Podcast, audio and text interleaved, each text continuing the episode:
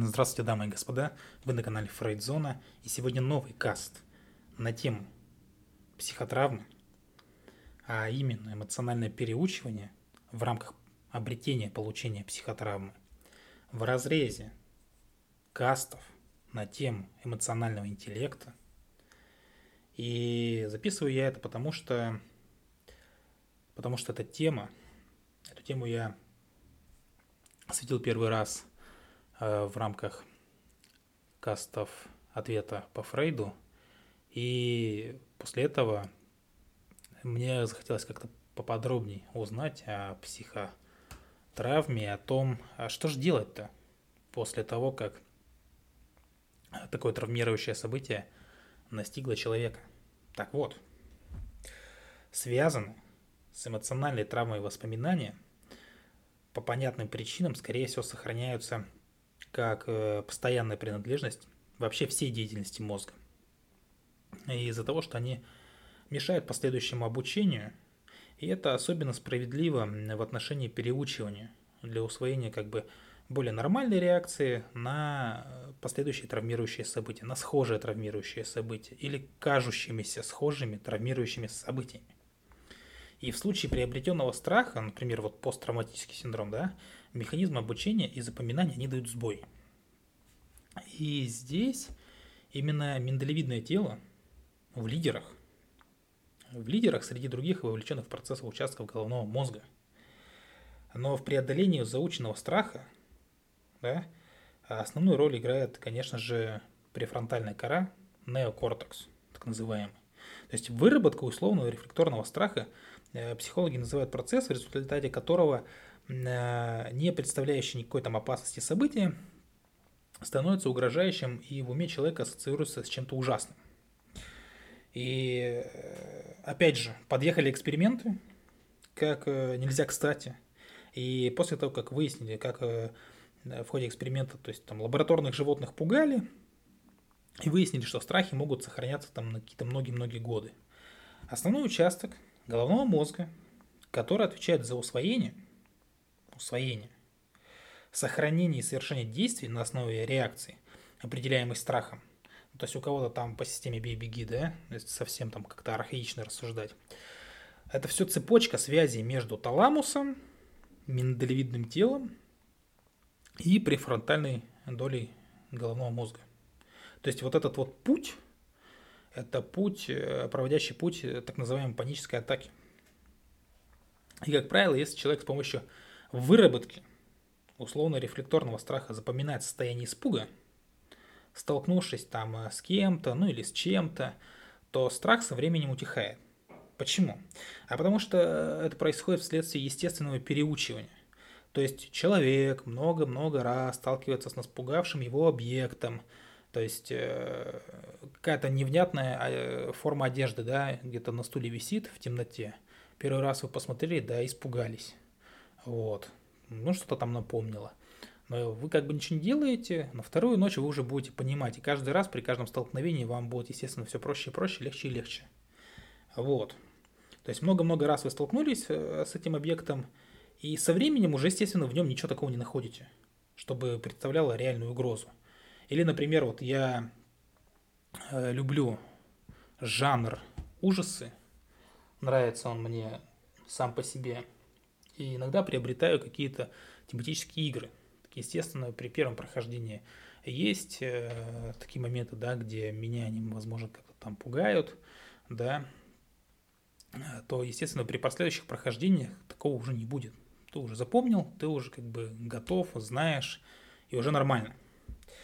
То есть э, ребенок, да, который боится э, собак, да, то есть с тех пор там как какая-нибудь свора собак на него там рыча погналась. Он со временем, естественно, может переучиться. Ну, переехал там новое место жить, в какой-то загородный дом, и сосед там у него с овчаркой, с какой-то дружелюбной овчаркой, он там со временем подружился с ней, как-то, да, так э, постепенно понемногу, естественно, этот страх отступит. Так вот, при посттравматическом синдроме спонтанное переучивание не наблюдается. Это чем объясняется? Объясняется изменениями в головном мозге, вот расстройство произошло, да, и изменения в головном мозге такие, сильные, что панические атаки со стороны миндалевидного тела, они каждый раз возникают, когда происходит, ну что-то там происходит, хотя бы отдаленно напоминающие травмирующие события. И вот так закрепляется путь движения страха. То есть страх никоим образом не сочетается со спокойствием, поскольку миндалевидное тело никогда не переучивается. И усваивая там более мягкую реакцию, да, то есть миндалевидное тело переучить как-то тут не выходит. То есть угасание страха э, влечет за собой активный процесс обучения, приводящий к аномальной устойчивости эмоциональных воспоминаний. Ну, как бы вот такое вот переучение – а если же человек снова и снова начинает переживать ситуацию, напугавшую его, то он может опять же э, дойти до такого посттравматического синдрома. То есть эмоциональное насыщение воспоминаний, а также модели мышления и реагирования, которые они запускают со временем, могут измениться. Это, вот, э, это и представляет собой функцию коры головного мозга. То есть первоначальный страх, который был у человека, который въелся в миндалевидное тело – который там э, клещами не выцепить, вообще ничем не выдрать, ну, там просто сидит и все. То есть это архаичный мозг, ничего там с этим не поделаешь. Но может какой-то глубокий гипноз, ну или что-то такое, там эзотерика вся это, может быть, да. Как бы я пока об этом не буду рассуждать. То есть вот этот вот страх полностью не исчезает. А почему происходит переучивание? Потому что префронтальная зона коры головного мозга, да, то есть э, уже где обработка идет, она подавляет, просто берет и подавляет команды, посылаемые остальным участкам мозга, чтобы те отзывались э, какой-то реакцией на страх. Насколько же быстро можно расстаться с заученным страхом? Насколько быстро? Ну, в ходе, опять же, экспериментов, которые подъехали, э, участники которого, да, эксперимента, вначале запоминали некое отвращение громкому шуму, э, пример, да, заученного страха и слабое подобие посттравматического синдрома – то есть, э, что было обнаружено? Люди с, преоблада... Э, с преобладающей активностью левой доли головного мозга справлялись с приобретенным страхом быстрее. То есть, у кого левое полушарие более развито, тот побыстрее со страхом справляется. И это снова наводит на мысль о роли коры головного мозга в освобождении от заученного дистресса. И одно из наиболее обнадеживающих открытий, касающихся э, вот этого синдрома, было сделано во время опять же, исследований, переживших Холокост. Я в прошлом кассе говорил, что примерно 75% из тех людей, да, которые пережили активные симптомы расстройства, сохранялись даже спустя полвека. То есть позитивный результат заключался в том, что у 25% выживших подобные симптомы в свое время, беспокоившие их, естественно, в свое время беспокоили их, больше-то не повторялись и естественный ход событий каким-то образом свел эту проблему на нет. Ну, постепенно отпустила. И те, у кого такие симптомы все еще обнаруживались, представляли собой доказательства, связанных, опять же, э, с катехоламинами, там, изменений в головном мозге, типичных для посттравматического синдрома.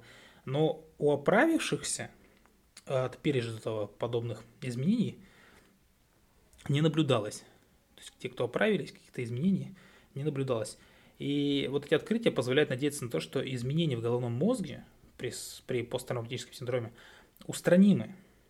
И люди способны самостоятельно оправиться даже от самого ужасного ужаса, что называется. То есть эмоциональную схему можно повторно изменить. Не может не радовать. То есть хорошие новости подъехали. То есть психические травмы, даже которые э, у вас впоследствии могут вызвать там посттравматический синдром, и они излечимы.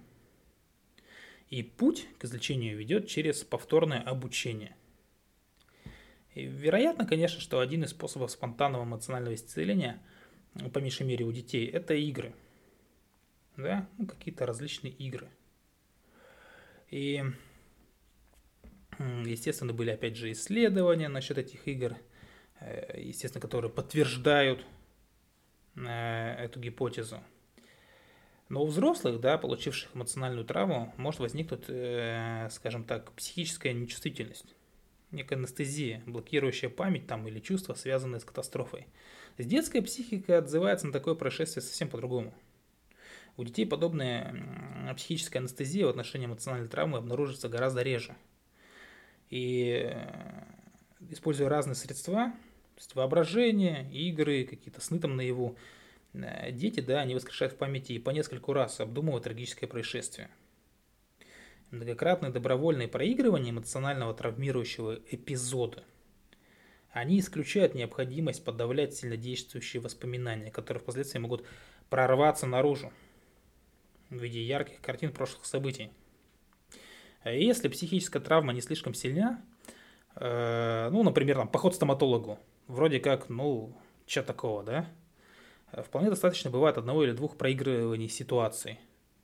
Вот. Я еще советую, если как бы просто так боитесь, да, что-то там боитесь, и вам кажется, что, ну, откуда взял страх, откуда взялся страх, вроде бы никогда не боялись, не можете вспомнить, да, где-то замылилось. Просто представьте, что вы несколько раз там были, да, и что все закончилось хорошо. Но это помогает, лично мне так помогает. Вот. Э, то есть одна-два, одно-два проигрывания в голове, и все. Э, но если, опять же, ребенок испытал э, сильное потрясение, ему требуется по много раз проигрывает травмирующую ситуацию, совершая все тот же однообразный зловещий ритуал. И один из способов добраться до того страха, который сидит в миндалевидном теле, который ни, оттуда не вычистить, не выцепить ничем, представляет вообще искусство но само по себе служит средством выражения подсознательной психической деятельности. И эмоциональный мозг тонко настроен на символические значения, на режим работы, да, то есть как первичный процесс переживания информации в виде там метафор, сказок, мифов, изображений. То есть вот этот способ, что-то типа арт-терапии, да, а, часто может быть использоваться при лечении психически травмированных детей – то есть сильно напугался, ну иди красивое смотри. Как-то так это работает. Иногда искусство может предоставлять детям возможности поведать там о, перед, о пережитом ужасе, о которых они там где-то боялись заговорить, не осмеливались заговорить. И это работает. То есть, э, опять же, да, ребенок, который нарисовал водителя гоночного автомобиля, с парой непомерно больших глаз. То есть, э, таким образом, ребенок решает, что огромные глаза имеют отношение к нему самому. Вот такие скрытые связи с травмировавшим происшествием почти всегда проявляются в творчестве у детей. Именно поэтому очень часто там психологи, детские психологи просят там что-то нарисовать и уже по рисунку определяют, там, были ли какие-то травмы, что это за травмы, как он их пережил, как он с ними справляется и так далее. Эм, э, то есть повторное эмоциональное обучение и извлечение психической травмы вполне возможно. И здесь что хочется сказать. Есть три этапа, в принципе, да.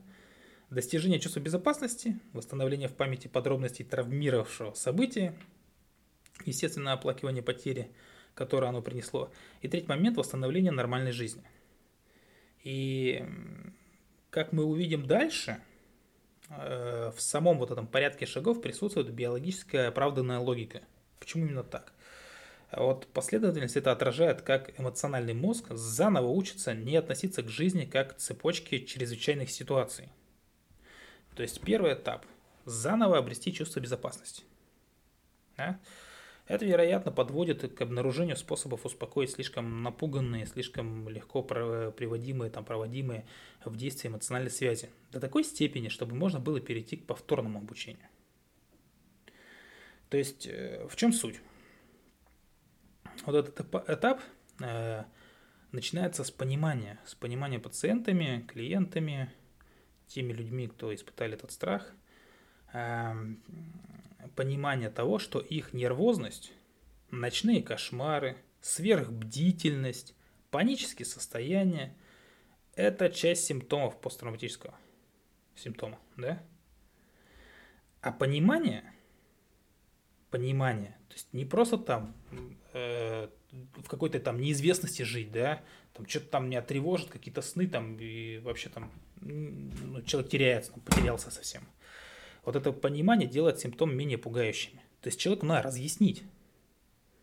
Да, вот вы ему разъяснили, что вот такие вот симптомы, да, это вот признак посттравматической симптома, вот так оно и есть. Вот. Он это усвоил, осознал, понял, принял, как говорится, да, ему уже получше. Вот есть один шаг, который нужно сделать в самом начале. Помочь. Помочь пациентам, людям, да, кто там, допустим, испытал это все, а вновь обрести некое ощущение контроля над тем, что с ними происходит. То есть э, сразу забыть об уроке беспомощности, который там э, преподал вот этот вот э, травмированный, травмировавший эпизод. То есть ощущение небезопасности у людей выходит за пределы страха. Они чувствуют и порой ведут себя так, словно э, со всех сторон окружены опасностями, я уже об этом говорил. А, а причина в том, что э, у них нет власти, нет влияния над происходящими событиями вокруг. То есть э, процессы, которые вокруг них происходят, им кажутся им неподвластными. Ни наружные эти процессы, ни внутренние процессы, то есть ни эмоции внутренние тоже не подвластны. Им так кажется. Это, естественно, вполне понятно, если учитывать э, мгновенный запуск механизма эмоциональной атаки, да, вот. И здесь, по большому счету, возможно использовать и медикаментозную терапию, да, которая там предполагает э, понимание, да, ну, вернуть понимание того, что э, люди не должны пребывать во власти эмоциональных вспышек накрывающих там волной какой-то необъяснимой тревоги. То есть в том числе и фармподдержкой можно это все сделать. То есть там какие-то препараты, естественно, это все уже есть, все должно и давно известно. Если нужно, надо принимать. То есть, опять же, если врач выписал. Второй этап на пути к исцелению. То есть первый раз объяснили нам, да, объяснили, что ну, такая тема есть, вот, мы симптом свой поняли, приняли, нам уже как-то получше стало. Где-то врач таблеточки прописал, ну и хорошо. Второй этап на пути к исцелению. Воссоздать и пересказать картины эмоционально травмирующие события в э, безопасном месте. То есть, когда уже все хорошо, все отлично, нет никакой угрозы, да, то пересказать. А что же было? Для чего? И это позволяет эмоциональной системе выработать новую, более реалистичную реакцию на травмирующие воспоминания и их пусковой механизм. Когда люди рассказывают ужасающие подробности трагедии, да, воспоминания, воспоминания вот эти начинают видоизменяться. И со временем они приобретают иное значение и по-другому воздействуют на эмоциональный мозг. То есть на просто как-то не держать в себе, да, а рассказать. Рассказать это все. И что касается скорости пересказа, то в идеале она соответствует темпу, но от темпераменту, да, от природы, присущему человеку способным там, оправиться от э, психической травмы, не получив э, посттравматический синдром. У таких людей, вероятно, есть внутренние какие-то часы, которые отмеряют э, вот эти вот навязчивые воспоминания, оживляющие эмоциональную травму. И порции воспоминаний промежаются неделями, там у кого-то там месяцами, когда пострадавший практически не воспоминает о пережитых ужасах. Да, бывает такое. То есть при чередовании погружений воспоминания передышек происходит спонтанный пересмотр события. И опять же, пересказ случившегося иногда может вызвать приступ непреодолимых страхов. У некоторых людей это так. И тогда э, врачу что нужно сделать? Ну, сбавить темп. Для чего? Для того, чтобы реакции удержать в норме, в нужном диапазоне, который не приведет там к новому травмированию, там, какому-то переучиванию. Далее. То есть пересказали все, страшные эпизоды, да, то есть поняли, что у нас симптом, пересказали эпизоды. Что делаем дальше? Ну, по пересказу еще раз, э, чтобы понимание было. Цель какая? Облечь всю историю в слова. То есть прям вот высказать. Все фрагменты там уложить э, в слова, э, которые, может, где-то уже там подзабылись, не такие яркие, не такие четкие и поэтому отсутствует э, сознательно вызванный в памяти картине событий. И человек начинает там что-то дорисовывать дополнительно, бывает и такое. Вот, то есть при вербализации да, подробностей чувствительных восприятий и переживаний воспоминаний, вероятно, в большей степени подчиняется контролю нейрокортекса, да, э, в котором возбуждаемые ими реакции могут стать более понятными. Исследовать, то есть на осознании, когда вы, вы не просто испытываете, а вы уже на осознании это рассказываете, и уже отрабатывает э, кора головного мозга. Не архаичный мозг, который там просто перепугался, э, до беспамятства. Да, тут уже как-то на осмыслении все идет. То есть именно поэтому пересказ и нужен, чтобы это все прошло, есть э, эти события восстановились уже на осмысленном порядке. Вот. И третий момент, третий момент э, в чем? В том, чтобы, то есть третий, третий этап – это восстановление нормальной жизни. Естественно, перед тем, как э, человек сможет действительно вернуться в нормальную жизнь, э, стоит даже обратить внимание на оплакивание. Оплакивание утраченной части, да, оплакивание потери какой-то. Для чего? Вот это все, да, основной второй этап, в том числе оплакивание, это все дает возможность до некоторой степени освободиться от самой травмы. И вместо того, чтобы вечно оставаться в прошлом, да, в плену травмирующего момента, люди начинают смотреть в будущее – надеяться заново устраивать свою жизнь, опять же, свободу от власти психической травмы. И все происходит так, словно осуществляемая эмоциональной схемой постоянная рециркуляция и оживление в памяти ужаса, сопутствующей травме, на самом деле были э, какими-то, знаете, там, колдовством или чарами, пускай это так будет звучать, как-то по-глупому, по-идиотски, да, в такой серьезной теме. Но другого у меня какого-то примера нету. Ну, вот, пускай это так вот будет видеться человеку, да, от которых можно избавиться, от которых можно освободиться. Вот. Э, то есть особенно важно, что, что в итоге появляется возможность перейти вот на этот долгожданный третий этап, построить новую жизнь, какие-то там прочные доверительные отношения – систему убеждений новую. И она вам позволит искать смысл даже там в каком-то, казалось бы, несправедливом мире. И вот эти три шага, естественно, под контролем псих- психотерапевтов, возможно, при назначении препаратов. А, естественно, это все не за два дня, это долго все по времени. Но делать что-то надо. Кто ничего не делает – ничего не добивается. Вот. А работать с этим вполне можно. Вполне можно успешно работать.